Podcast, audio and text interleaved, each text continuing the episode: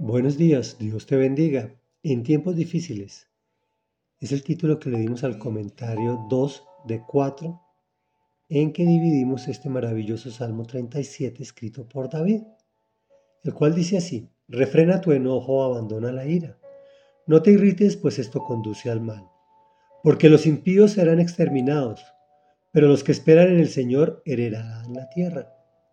Dentro de poco los malvados dejarán de existir por más que los busques no los encontrarás, pero los desposeídos heredarán la tierra y disfrutarán de gran bienestar.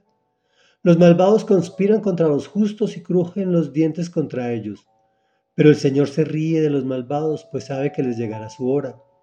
Los malvados sacan la espada y tensan el arco para abatir al pobre y al necesitado, para matar a los que viven con rectitud, pero su propia espada les atravesará el corazón y su arco quedará hecho pedazos. Más vale lo poco de un justo que lo mucho de innumerables malvados, porque el brazo de los impíos será quebrado, pero el Señor sostendrá a los justos. El Señor protege la vida de los íntegros, y su herencia perdura por siempre. En tiempos difíciles serán prosperados, en épocas de hambre tendrán abundancia. Los malvados los enemigos del Señor acabarán por ser destruidos, desaparecerán como las flores silvestres, se desvanecerán como el humo. Comentario. En todas las épocas de la, de la humanidad ha habido, hay y habrá malvados que conspiran contra los creyentes. El Señor dice que les llegará su hora, que dentro de poco los malvados dejarán de existir y los desposeídos heredarán la tierra y disfrutarán de gran bienestar, refiriéndose a sus hijos, por supuesto. Lo grave es que un dentro de poco del Señor puede ser toda tu vida o toda la mía. Lo importante es que así sucederá. Esto nos enseña que debemos perseverar hasta el fin. Dios actúa contrario a nuestro afán.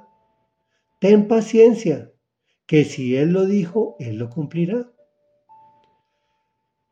Este par de versículos han cambiado mi vida.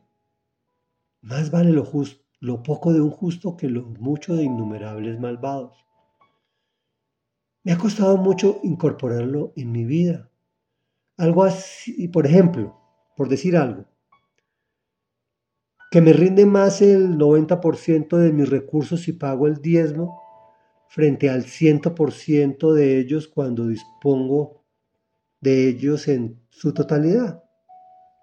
Yo sé que para ti también es difícil, incluso habrá muchos que por su mente esa situación no cabe, mm, es imposible. Sin embargo, su palabra dice que lo pruebe. Probar a Dios es un pecado, ten en cuenta eso, pero en este específico punto el Señor nos permite que lo probemos y lo encuentras en Malaquías 3.10. Pruébenme, dice el Señor, a ver si no, si no lleno sus, sus bancos, sería el término de, de hoy. Este otro también es tremendo. En tiempos difíciles serán prosperados, en épocas de hambre tendrán abundancia. ¿Cómo he visto esta palabra cumplirse en mi vida de forma asombrosa? Reflexión. ¿Puedes creer que si eres amigo del Señor tus enemigos acabarán por ser destruidos? ¿Que en tiempos difíciles serás prosperado o prosperada? ¿Que en época de hambre tendrás abundancia? Oremos. Amado Rey Dios y Padre de la Gloria, hoy venimos unánimes juntos ante tu presencia para decirte gracias, gracias, gracias Dios Gracias Señor porque tú conociéndonos como somos nosotros, aún así nos amas y nos amas de forma maravillosa, que intervienes en nuestra vida, destruyendo los malvados que vienen en contra nuestra. Dios, aun cuando los vemos disfrutar de gran bienestar, no van a, no van a perseverar. Los vemos conspirando contra nosotros, crujiendo sus dientes, pero tú ya has puesto una hora a su fin. Ellos sacan la espada y tensan el arco para abatirnos a los que te amamos, Señor, a los que vivimos con rectitud, o por lo menos nos esforzamos en vivir con rectitud. Tú los harás pedazos.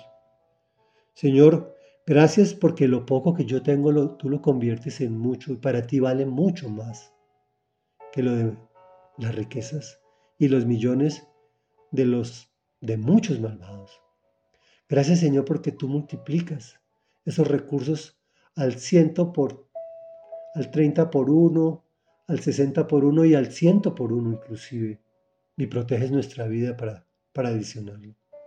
Y que en tiempos difíciles, Señor, tú nos prosperas y que en épocas de hambre nos das abundancia. Eso es algo maravilloso, Señor, que no tenemos con qué pagarlo. Te damos gracias, porque todo eso es gracias al trabajo maravilloso de tu Hijo Jesucristo, que abrió las puertas para que tú pudieras darnos todas esas bendiciones y muchas más. Gracias, gracias, gracias te damos en el nombre de Jesús. Amén y amén.